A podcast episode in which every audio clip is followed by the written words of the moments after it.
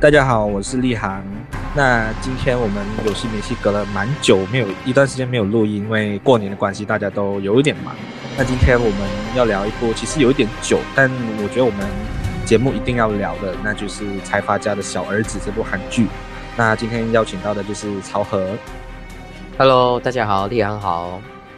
那今天其实这部剧，我觉得在今天聊特别有意义吧，因为我们今天录音的时间是啊。呃财阀家小儿子宋仲基刚好宣布他的结婚这件事，对，结婚加当爸爸这件事情，嗯，就刚好碰上这个喜讯。那呃，其实这一部剧，我觉得就是虽然时间有点久了，但呃，可能大家其实对这部剧的印象还算是蛮深刻的，因为它确实有点长，十十六集，然后时长也蛮长，所以可能大家在过年期间都陆续有追。然后它其实，在一开始呃播放的时候，就基本上。收视率冲到很高，应该是去年二零二二年韩剧的收视冠军。然后应该 JTBC 就是那个电视台，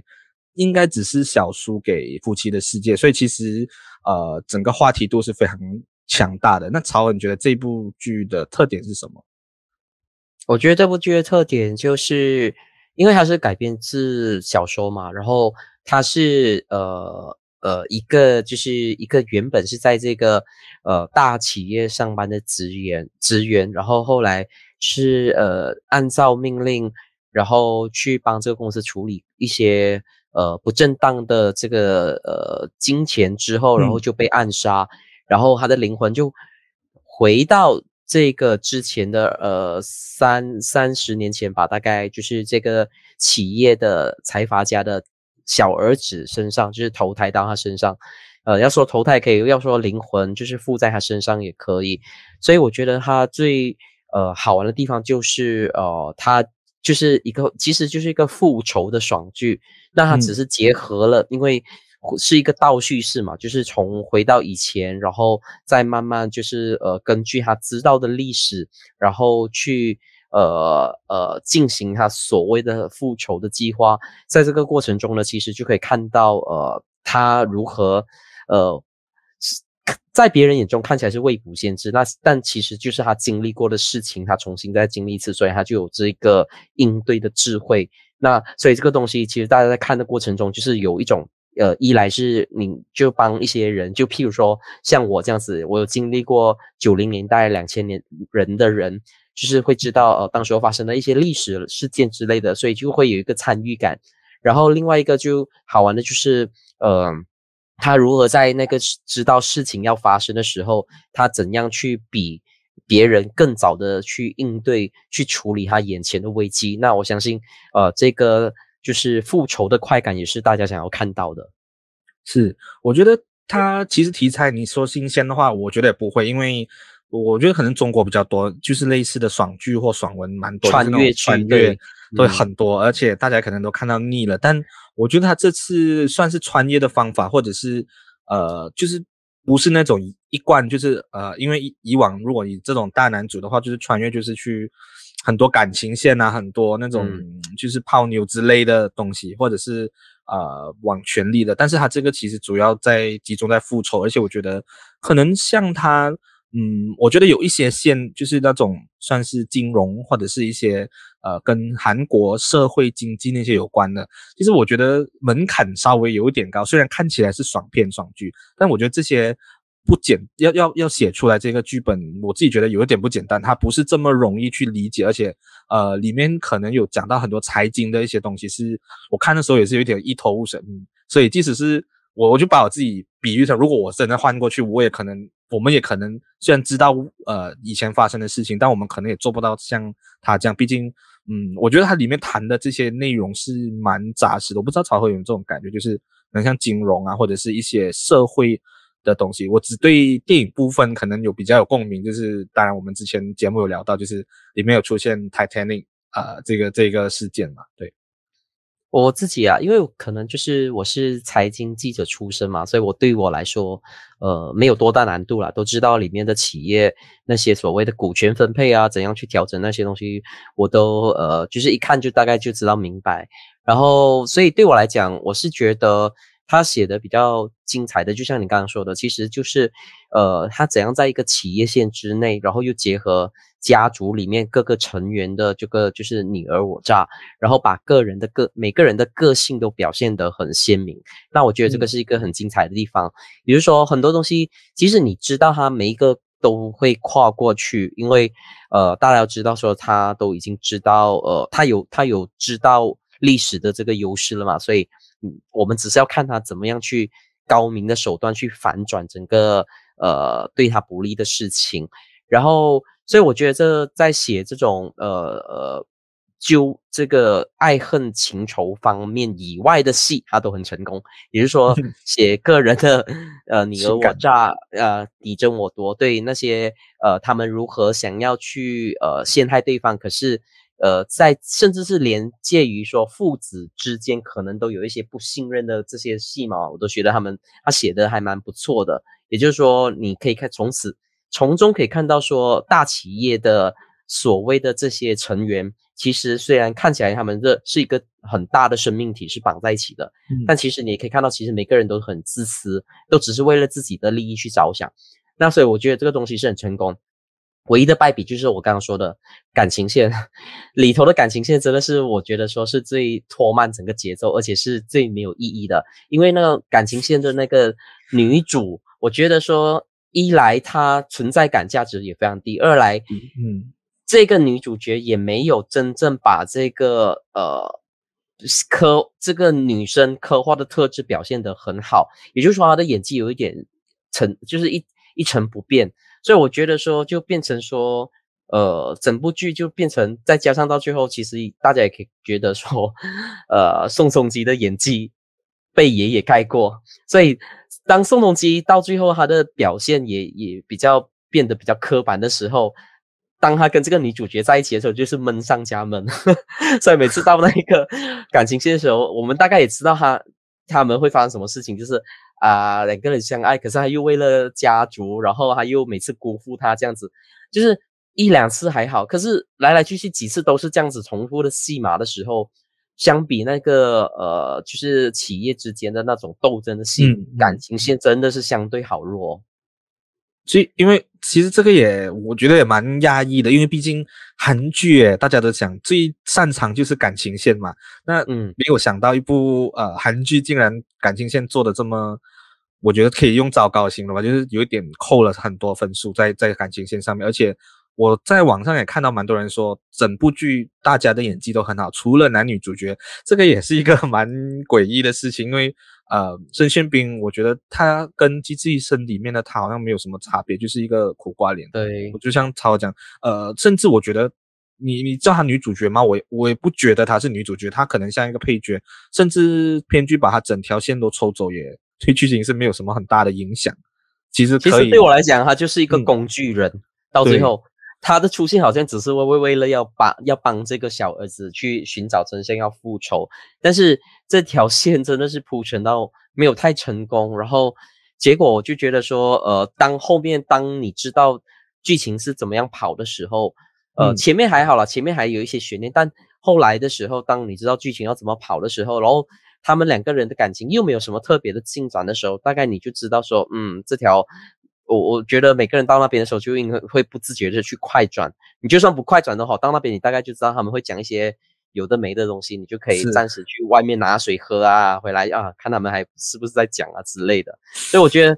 真的好可惜啊，这条线如果不是有这条线的话，嗯、我我相信评价会更高。是因为我我记得我当时看的时候是同时在追着另外一部韩剧，是叫《还魂二》，所以、嗯、呃，当然《还魂》。呃，那那部剧剧本上面可能有一些问题，但男女主角的 CP 感，我觉得也很重要。就是，嗯，有时候那个那个火花吧，我觉得就是宋仲基跟申炫彬是完全没有火花，就两个人是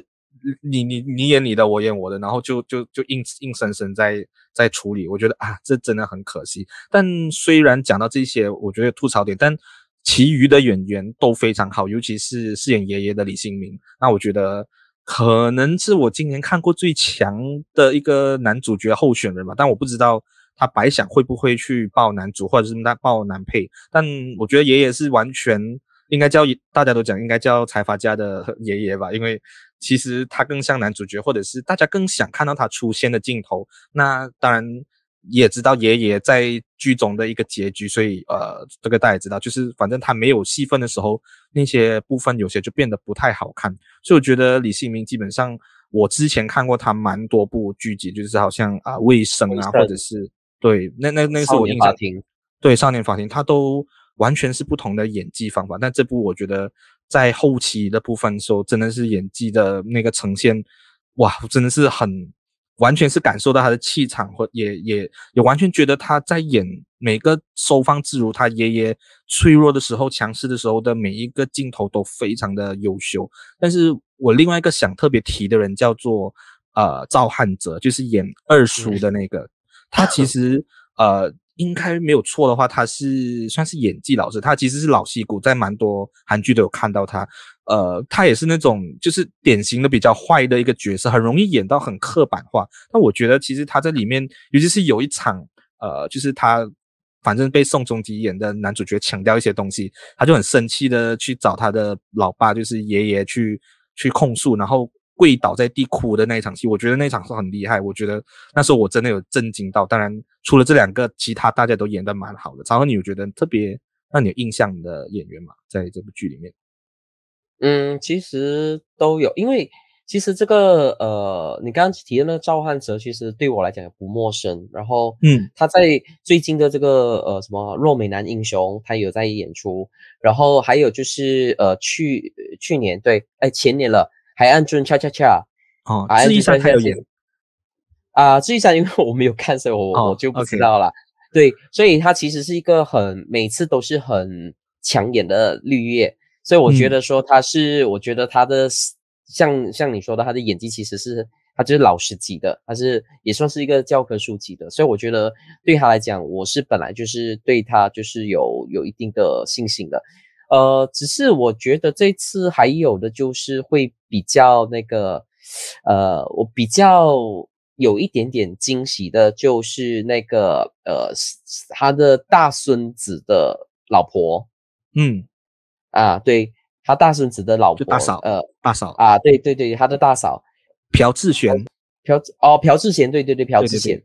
那朴智贤其实对我来讲呢，他就是呃之前呃他演的戏没有什么存在感，但是这一部呢，我觉得说他至少有多了一个就是呃个性化的这个展现。那我觉得说至少可以让，因为他其实是蛮漂亮的，但一直是、嗯、一直就是没有找到一个机会可以真正去让他爆红，然后所以我觉得他是之前是有点可惜。那至少在这一部呢，他。他至少有多了一些存在感，然后他可以把说跟他，因为他本来是喜欢宋仲基嘛，但后来宋仲基拒绝他之后，他才呃一一气之下就嫁给了另外一个同样是另外一个就长孙，然后他把这其中的一些矛盾啊挣扎都演得很好，蛮细腻。这个是我对呃里里面刚刚你提到的另外一个角色比较有有有一些感觉的，嗯，那其实呃。大家都知道，我们刚才谈完这些这些所谓的线嘛，那其实曹和你会不会觉得这一个复仇剧的呃里面的一些铺排，呃，我觉得我们这这这一部录的时候，应该大家都都看过结局，所以我觉得不剧不可能不剧透的去聊了。所以，嗯，我觉得这这个是大家讨论点最多的，就是剧本的安排，尤其是到结尾后面的时候，爷爷爷会在十多集的时候离世嘛，这个应该是大家会预想得到的，因为毕竟。他一开场就已经已经不在了，那他是回到过去，然后爷爷离世之后，那那条线为什么会越走越偏，甚至到结局部分，我觉得是大家最多人骂烂尾的这个，因为去年呃，我记得二十五二十一大家也也骂烂尾说，说就是声量骂的最大就是二十五二十一和财阀家的小儿子，那二十五二十一财阀家几乎追过这个二五二一，因为大家期望越高，失望越大。对，二五二一我觉得第一名诶。我我当时是可以理解，我觉得呃，当然大家希望 happy ending，但那时候我觉得我还能理解。但财阀家的这个铺排，嗯，我不知道曹哥怎么看呢、啊？但相信我们也不只是为了要骂而而去做这一集。那我我自己的看法是，我觉得可以，应该说我理解到呃，编剧想要的处理方法，说可能是呃要一个悔过啦，还是要要觉得说嗯那个人生的一些感悟之类的。但我觉得他这样子收的线的方法是不是有一点太轻描淡写，或者是太没有去思考说，哎，你们前面十五集铺的东西都你在最后一集都被打散了，然后你会觉得这个结局的收尾是为什么不好，或者是就是不是我们只是纯骂而已。嗯，所以我们先想一下啦，其实这个电电视剧的这个编剧，他的确是。更动了小说的结局，因为小说的结局是，呃，他的确是还是以财阀家的小儿子的身份活着下去的，也就是说，他不是回到呃那个呃职员的身上，他是以财阀家的小儿子，然后就顺理成章，后来有有就是有更改了历史，然后有接任这个企业。那小说原本这样子的结局是比较大快人心的，因为你本来就是以一个复仇为一个、嗯、一个主轴嘛，所以这个就是有延续你的。复仇的那个基调，然后电视剧呢，它就是回到了职员的身上。然后我觉得你要这样子处理也是可以，但他其实犯了一个错误，就是呃，跟二五二一一样的，就是也就是说，当你你你如果要这样子的话，你其实我觉得建议的方式就应该是在第十五第十五集就要去做回到那个人的身上了，回到那个职员身上。嗯嗯十六集你就要开始去解释很多的细节，啊，就像你刚才讲的，他前面铺陈了他很多复仇的东西，结果他却因为被害死了之后，他回到来的时候，其实中间大家有很多的疑点没有交代，包括说他们之后的企业在这二三十年是怎么样你争我夺，是怎样谁上位啊之类。我觉得说，如果他花了一点时间去稍微带过，呃，这。他们过去十二十年的那个经历，也就是说，可能由宋仲基的这个呃直言的这个身上，他可能呃安插他一个一一两幕，就是他去翻报纸，还是去资料去找一些资料，去了解这过去二十年的一些东西。那其实这样子的话，至少可以呃帮观众去脑补过去他就是他死掉的那二三十年的一些事情，因为。他这个职员当然是懂，但是因为一出场的时候，其实他就是帮这个企业工作嘛，所以但是作为观众的角度是不懂的，所以我觉得编剧是有必要帮观众去多了一这一层了解，而不是说你站在我本来就已经懂了立场，我为什么要去交代？所以这个是他疏忽没有照顾到的地方。那接下来还有就是，呃，那个交给警察去处理的那个呃段落也是有点太过。草率跟马虎，那个女主角申申玄彬，申玄彬的那边，嗯、我觉得那个申玄彬的那边也是处理到有一点点的，我不知道在要怎么说了诶、欸，因为我觉得说只要回到申玄彬的这个戏份哦，你怎么觉得很怪异，你知道吗？对，很不好看。嗯、然后他其实跟他之间应该有更多的矛盾的情绪，在那边完全都没有交代。然后后来就来来了最后一一段，就是两个人站在那个地方不期而遇。然后嗯，讲了一些话，他就走开，就走掉了。申玄彬就诶，仿仿佛有人跟他讲过这些话。我觉得整个东西就是最后又这个又太过刻意了，所以他整个东西哦，就是变成说最后一集他真的是收的很草草很草率，就有点像二五这样二一这样子，就是你已经来到大结局了，然后我知道我要怎样收，但是我却不知道收的过程跟力度我要怎样去拿捏，所以就变成说他很多东西你就好像是。照本宣科这样子去拍，但是已经拍不出那个之人跟人之间的情感，呃，嗯、还有一些他们的一些比较氛围的东西，所以就变成说他只是为了交代而交代。所以为什么大家会对最后一集都会觉得烂尾的原因，就是因为跟前面的节奏已经不一样了。因为前面你都知道，他每一个东西都是在铺陈。然后慢慢去跟你交代，有一些细微之类的，但后来你就真的知道说他他只是为了说要交代哦，呃，最后一集我有六大概六十分钟这样子，然后你 要在六十分钟塞完所有东西，所以就变成到最后剪接也剪得不好看，就是这样子。我我觉得另外一个很大的问题，我自己看到的是，呃，那个人人设的问题，因为呃，他后来回到过去之后，他跟宋仲基就是他原本的人。呃，宋宋仲基原本这个人和他穿越过后的小那个小儿子的脸是一模一样的，但是在剧里面那些人是完全认不得的。他只是为了，我觉得是为了贪便宜也好，或者是，嗯，就是就是我我们观众是知道，OK，这两个是不同的人，但是在里面的人是完全，嗯、他们两个其实是长一样的嘛，但是在在剧里面。是，其实其实是不其实是不一样的，但是我们看起来就好像一样啊，对对，所以我觉得这个是很大的一个 bug。我到底其实要对他其实要交代一幕是他看回去那个照片其实是不另外一个人的照片，另外一个人，但他他重点是最好笑是宋仲基看到自己呃以前的那个小儿子照片也是他自己的脸，我想这个这个 bug 也太明显，然后我我那时候看到时候觉得哇，你这样子。就我不不能接受，而且在后面的时候，其实那些家人不可能认不出他是同一个人，你知道吗？这个 bug 我觉得大到是真的忽视不了。我们也没有说要调太多东西，但这一些点是让他前面十五集的一个铺陈变得非常失望了。我觉得就是啊，我而且我没有，我不会觉得是烂烂大烂尾，但我觉得很很不应该这样子处理，就是对，就是变成流，就是流水账了。到最后你就会变成就是一堆流水账，嗯嗯然后。我觉得说这就是我追，